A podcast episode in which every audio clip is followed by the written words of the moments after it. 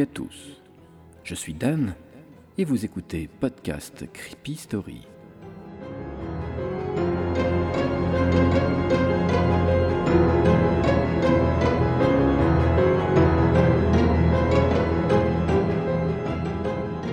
Bienvenue dans ma crypte, mes chers adorateurs d'hémoglobine. Pour ce soir, je vous réserve deux histoires et comme promis, une petite explication sur la fondation SCP. Vous êtes prêts? Alors, commençons avec la première histoire, que j'ai intitulée Le puzzle. Vous êtes au cœur de l'histoire? Vous êtes au cœur de l'horreur?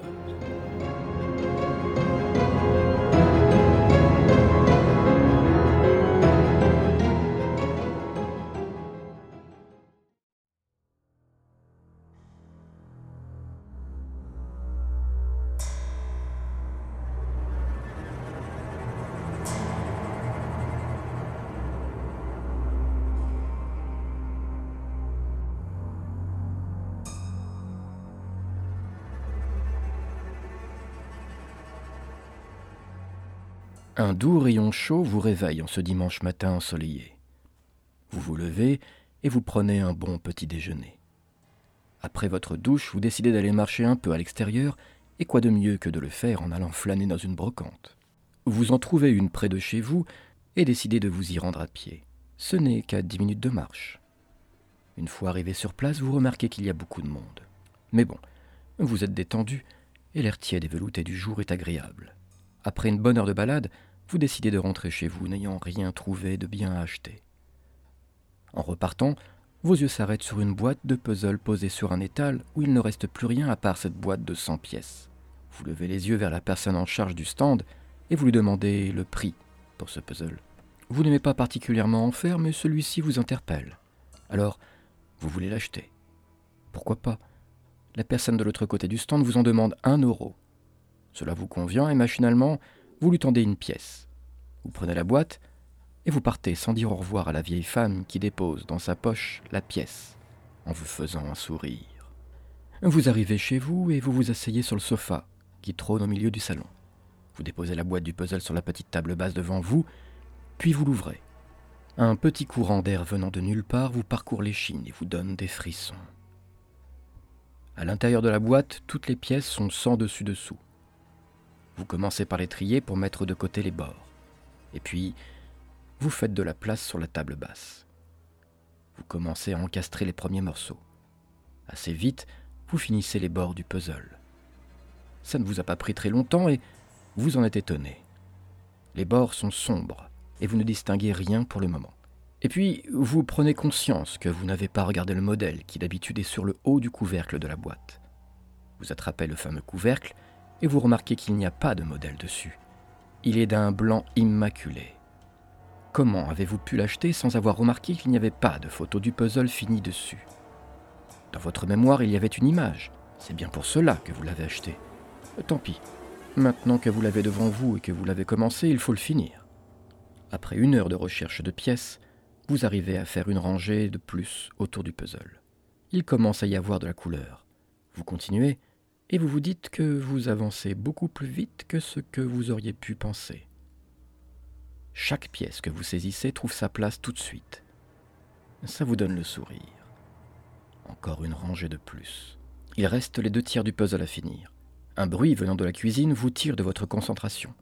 Vous vous levez du sofa pour aller voir ce qu'il se passe.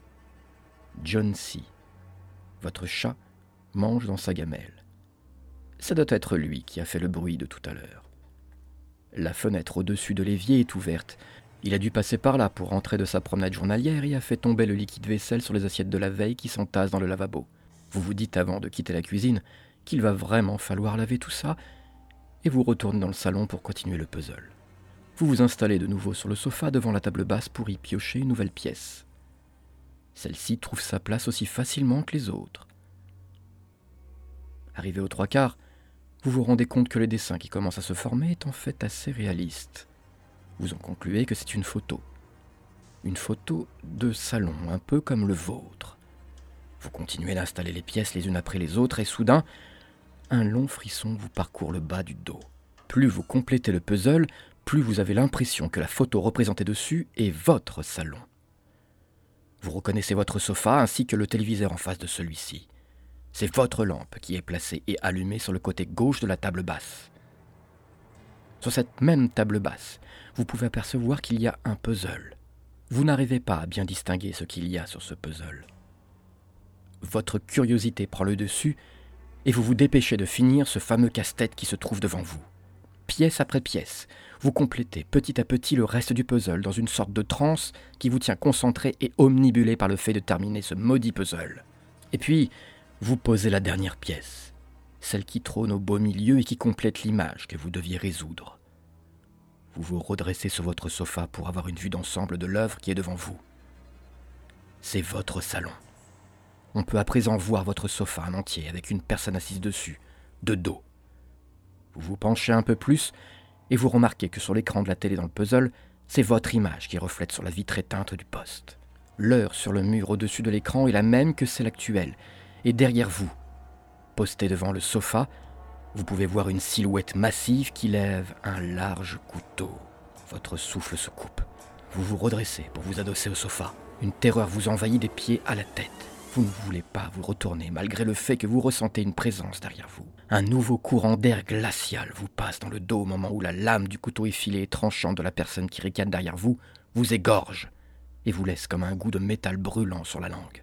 Vous pouvez voir malgré vous un torrent rouge jaillir et asperger le puzzle devant vous qui disparaît sous ce tsunami écarlate.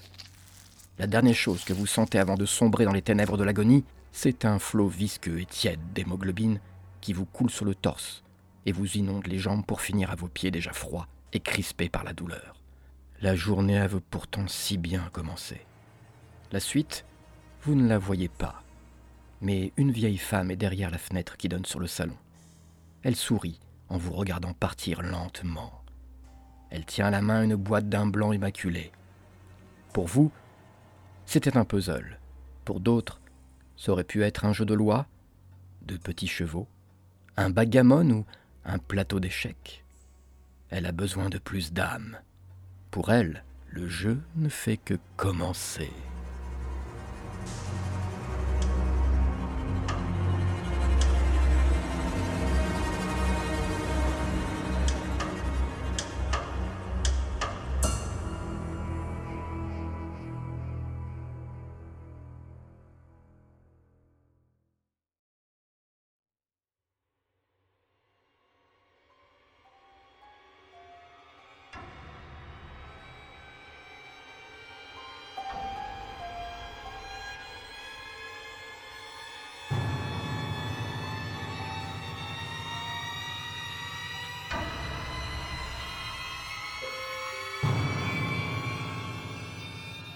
Et voilà, cette histoire est enfin terminée. Mais c'est aussi le commencement d'une histoire à plusieurs tiroirs, dont vous pouvez être les marionnettistes. En effet, c'est une histoire ouverte, comme vous avez pu le remarquer, et je vous donne la possibilité d'en écrire une suite.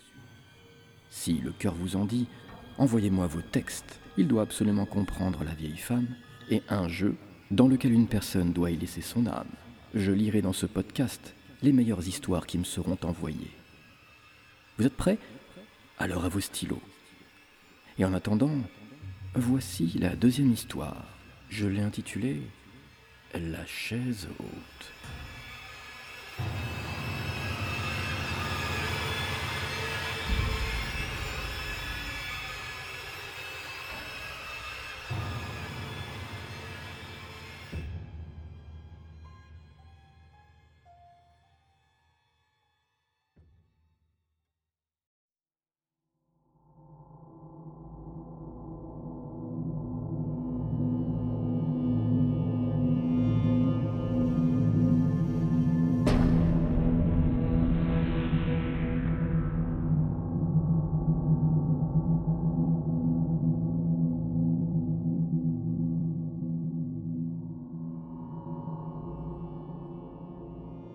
Cathy et Arnaud venaient juste de se marier lorsque je les ai rencontrés pour la première fois. Nous avons sympathisé tout de suite. À cette époque, j'habitais juste à côté de chez eux dans une petite maison de ville qui était la parfaite sœur jumelle de la leur. Euh, nous avons fait beaucoup de soirées ensemble, des barbecues le dimanche et des fêtes d'anniversaire joyeuses et amicales. Quelques jours avant notre première rencontre, ma femme m'a quitté. J'étais donc seul dans cette grande maison et mes voisins étaient un peu ma deuxième famille. On se rendait mutuellement des services. On réceptionnait des colis les uns les autres. Cathy avait un chien que je gardais ou sortais de temps en temps quand il n'était pas chez eux. Et puis un jour, Cathy est tombée enceinte. Pendant neuf mois, j'étais proche d'eux et je participais activement à la grossesse de Cathy. Ça pouvait paraître bizarre, mais je n'ai pas eu d'enfant avec mon ex. Donc, j'ai vécu ça par procuration, dans le plus grand respect de leur vie privée, bien sûr. Le jour où Cathy a accouché, c'est moi qui les ai emmenés, elle et Arnaud, à la maternité. Deux mois plus tard, j'ai rencontré la femme qui partage ma vie aujourd'hui. Elle a appris à connaître Cathy et Arnaud et nous vivons tous les quatre dans une entente cordiale des plus agréables. Étant en couple, je n'avais plus beaucoup d'occasions d'aider nos chers voisins car je devais aussi assurer ma vie à deux et ne pas reproduire les erreurs du passé qui ont fait que mon ex est parti. Cathy et Arnaud avaient donc pris une jeune fille au père pour les aider dans leurs tâches quotidiennes. Un an plus tard, Arnaud nous annonça qu'il préparait leur semaine de vacances depuis plusieurs mois. Il devait se rendre au Pérou, afin de visiter les ruines anciennes qui ont fait la fierté de ce pays d'Amérique latine. Le couple avait demandé à Aline, la jeune fille au père, de prendre soin de leur fille Clara durant les huit jours qu'allait durer leur voyage. Cette dernière avait largement fait ses preuves et était une personne de confiance, sérieuse et attentionnée envers Clara. De ce fait, Arnaud et Cathy n'avaient aucune inquiétude. Ils n'avaient aucun doute qu'elle prendrait soin de leur fille et de leur demeure. Cependant, ce matin-là, elle était allée voir sa mère, qui était souffrante depuis plusieurs jours. Elle dormait là-bas et venait travailler chez mes voisins tous les matins, dès 5 heures. Euh, le jour du départ pour leurs vacances, Aline était en retard. Arnaud l'appela sur son portable pour savoir si elle allait bientôt arriver pour s'occuper de la petite fille. Cette dernière répondit immédiatement, s'excusant du retard et annonçant que, selon son GPS, elle serait là dans trois minutes. La frustration gagna Arnaud qui lâcha un regard désespéré à sa femme. Il risquait d'être en retard, et il avait déjà été très difficile d'organiser leur jour de congé. S'ils rataient leur vol, ils ne pourraient pas en prendre un autre avant trois jours, ce qui ruinerait définitivement leur semaine de vacances durement planifiée. Il eut soudain une idée bien simple. Ils décidèrent de prévenir Aline qu'il laissait la petite sur la chaise haute et les clés de la maison sur la table. Elle n'aura qu'à passer par derrière, ou la porte sera déverrouillée. Après tout, ce ne sont que trois minutes. Cela ne posa pas de problème pour Aline. Elle devait arriver dans quelques instants à présent. Le couple partit en trombe, les bagages étant déjà dans la voiture depuis plusieurs heures. Avant d'embarquer dans l'appareil, Cathy tenta de recontacter Aline afin de savoir si tout allait bien. Mais cette dernière ne répondit pas. Arnaud me confia plus tard qu'il pensait qu'elle était en train de s'occuper de la petite. Le voyage se passait bien, et ils visitèrent l'ancienne cité Inca comme ils l'avaient tant souhaité. Pendant leur périple, ils m'ont envoyé plusieurs photos par message. Moi, je passais beaucoup de temps sur la route avec ma chère et tendre pour de petits séjours touristiques des plus savoureux. Cependant, il restait pour Arnaud et Cathy une ombre au tableau. Aline ne répondait pas au téléphone, et malgré qu'ils eurent laissé des messages expliquant comment les joindre à leur hôtel, elle ne retourna aucun appel. De plus en plus inquiète, Cathy me téléphona. Elle me demanda si je pouvais passer chez eux pour voir comment Aline s'en sortait avec Clara, vu qu'elle n'avait pas de nouvelles. Je n'étais pas sur place à ce moment-là, mais à 100 km dans une chambre d'hôte. Nous devions rentrer dans la journée, et avant de raccrocher, j'ai promis Cathy que j'irais chez eux à peine arrivé. Nous sommes arrivés chez moi en soirée. La rue était plutôt tranquille, et aucune voiture n'était présente devant la maison d'Arnaud et Cathy. Je savais cependant qu'Aline pouvait peut-être avoir ramené la petite Clara chez elle, car rien ne l'obligeait à rester dans la maison du couple. Arnaud avait d'ailleurs installé un siège pour bébé dans l'auto d'Aline, afin que cette dernière puisse sortir avec la petite. Mais le silence entourant la demeure m'inquiéta profondément. J'ai tenté de rentrer par devant avant de faire le tour de la maison et constater que la porte d'arrière était encore déverrouillée. Je suis rentré à l'intérieur et j'ai vu le répondeur de la salle de séjour qui flashait. Il indiquait 14 nouveaux messages. J'ai appuyé sur le bouton des messages et la voix artificielle du répondeur brisa le silence qui riait dans la grande demeure. J'ai reconnu immédiatement la voix de Cathy, et ce pour les 13 premiers messages. Le quatorzième message, par contre, avait quelque chose de plus étrange. C'était la voix d'un homme bouleversé. Il avait laissé un message inquiétant. Arnaud, bonjour. Euh, je suis Denis, le père d'Aline. Elle... Aline a, eu un grave accident. Elle, est à l'hôpital. Sa voiture s'est fait emboutir par un camion juste avant d'arriver dans votre rue et Et elle est dans le coma. Je sais qu'elle devait aller chez vous ce matin-là, mais. Mais là, son pronostic vital est très mauvais.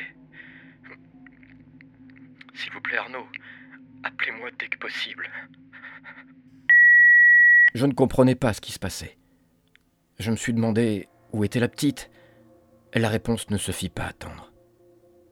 En entrant dans la salle à manger, je fus agressé par une odeur âcre et putride. Ce que je vis me restera en mémoire jusqu'à la fin de mes jours. C'était le corps inerte de la petite, en début de décomposition, qui était encore attachée dans sa chaise haute. Abandonnée depuis plusieurs jours, la pauvre était morte de faim et de soif.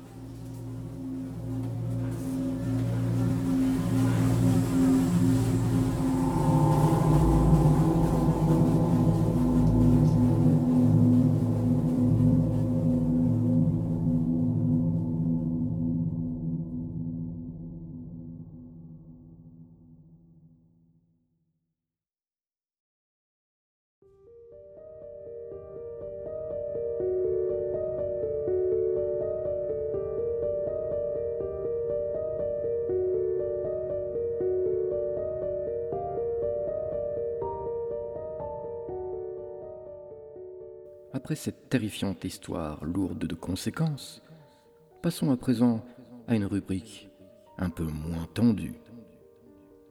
Quoique, vous avez été très nombreux à me demander pourquoi, dans plusieurs de mes contes, je relatais les phénomènes SCP et la signification de ce sigle. Il y a quelque temps de cela, je vous ai promis de faire toute la lumière sur ce fameux consortium. Eh bien, mes amis amateurs de frissons, le temps est venu pour moi de vous expliquer ce qu'est la Fondation SCP et ce qu'elle cache au plus profond de ses cachots lugubres et sombres.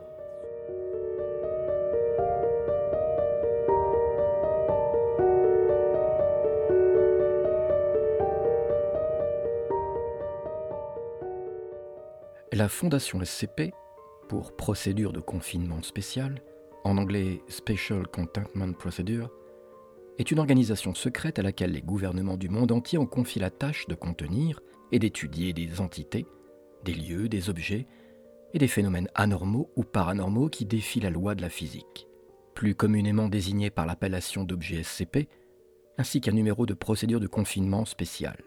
Et les objets SCP, tant qu'ils ne sont pas confinés, menacent l'espèce humaine, ou du moins la perception l'homme de la réalité et de la normalité.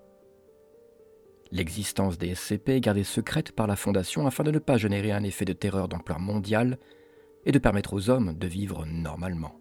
Lorsqu'un SCP est découvert, la Fondation déploie des agents sur le terrain afin de collecter des informations à son sujet et transporter le SCP jusqu'à l'une des installations prévues à cet effet ou de le confiner sur son emplacement d'origine s'il est impossible de le déplacer. Certains SCP peuvent être minuscules et d'autres d'une taille gigantesque. Une fois que l'objet SCP est confiné, il est étudié par les membres du personnel. La Fondation fait pour cela l'acquisition massive d'un personnel renouvelable. Des prisonniers, généralement des criminels et condamnés à mort, les classes D qu'elle utilise pour interagir avec certains SCP du fait de leur dangerosité. Ils peuvent aussi faire appel à des cobayes qui, en manque d'argent, répondent à leurs petites annonces de job. La Fondation SCP conserve une documentation des procédures de confinement spécial pour tous les SCP placés sous sa surveillance. Ces documents décrivent les SCP en question et comprennent des instructions afin d'assurer un confinement optimal. Chaque dossier a une couleur selon sa dangerosité. Blanc, bleu, vert, jaune, orange, rouge, noir ou indéterminé dans les cas les plus complexes. Euh, depuis 2008, la Fondation SCP a établi des procédures de détention pour plus de 10 000 SCP. Des nouvelles sont fréquemment ajoutées. J'ai très souvent basé mes histoires sur des dossiers SCP car ils sont les vecteurs de nos peurs les plus refoulées. Ils peuvent être tout et n'importe quoi. Une cage d'escalier, une statue de béton, un mur où jaillissent des formes du passé, une maison aux fenêtres embuées donnant sur une dimension parallèle, un téléphone, un simple canard en plastique, une machine à laver, un sous-bois. Même le paillasson de votre maison peut devenir un objet des plus menaçants. Oui, je vois vos regards intrigués par-delà les ondes. Toutes ces histoires ont été adaptées par votre hôte pour vous faire frissonner. Sachez que pour la France, la Fondation a répertorié pas moins de 1000 cas et objets identifiés comme SCP. On peut retrouver de multiples cas en Allemagne, au Japon, en Corée, en Thaïlande, en Pologne, en Ukraine et en Russie. Et la branche aux USA étant très fermée et secrète, aucune information n'a pu être répertoriée. À présent, voici ma théorie. SCK-SCP serait sûrement la réponse la plus crédible à tous les phénomènes qui sont relatés dans les témoignages, les livres ou les films qui traitent des ovnis, des fantômes ou autres démons. L'existence de mondes parallèles aux nôtres répondrait à tout un tas de croyances religieuses, de questions existentielles liées à une possible vie extraterrestre, ou même, j'ose le dire, à l'existence des fantômes et autres esprits. Et si, sans le vouloir, nous attirions à nous des phénomènes issus de mondes différents, de plans de conscience différents, et que ceux-ci, perturbés, veulent nous le faire regretter par tous les moyens dont ils sont en possession. Alors, mes chers amis, oui vous, vous qui êtes friands d'histoires de monstres, de fantômes ou de démons, vous qui sans cesse voulez frissonner sous votre couette, vous qui pensez être à l'abri, bien au chaud dans votre maison, vous qui cherchez à avoir peur et à vous faire peur par pur plaisir, regardez bien autour de vous, car chaque objet, même minuscule soit-il, peut cacher un KSCP en puissance. Il est temps pour moi de vous abandonner car je viens de voir mon stylo bouger tout seul. Il s'est mis à la verticale et à présent il écrit les mots mort et entrailles.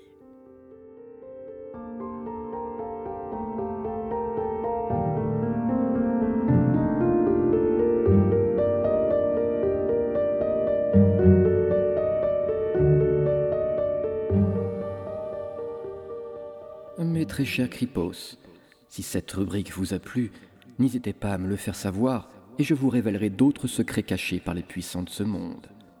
Comme par exemple un syndrome bien méconnu de tous, mais qui nous frappe presque tous les jours. Mais ça, c'est une autre histoire que vous seul avez le pouvoir de mettre en place. Alors, dites-moi ce que vous voulez entendre, ou peut-être êtes-vous trop heureux et préférez-vous laisser dans l'ombre des vérités terrifiantes?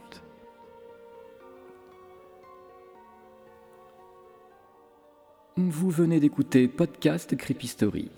Ce podcast est produit par moi, Dan, via la sentence prod. Si mes histoires et rubriques vous ont plu, alors n'hésitez pas à les partager avec vos amis ou votre famille.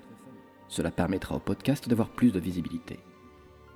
Retrouvez tous les épisodes de leur sortie sur toutes les plateformes de lecture de podcasts comme Podcast Addict, Apple Podcast Deezer, Spotify, Google Podcast ou encore. N'hésitez pas à vous y abonner. Vous pouvez aussi aller liker ma page Facebook Podcast Creepy Story et m'y laisser un commentaire. Ça fait toujours plaisir. Et en parlant de commentaires, vous pouvez aussi en laisser, ainsi qu'une note, sur les applications Podcast Addict et Apple Podcast. Petite information complémentaire, votre podcast adoré arrive bientôt à échéance. Et oui, malheureusement, il va devoir se terminer. Pour laisser la place à une autre saison. Il y aura quelques changements sur le visuel du podcast, ainsi que sur son nom, mais ça, vous le saurez en temps voulu. Je vous prépare aussi de nouvelles rubriques, avec peut-être quelques invités surprises. En attendant, je vous donne rendez-vous pour un prochain podcast avec des histoires qui ne vous laisseront pas fermer l'œil de la nuit.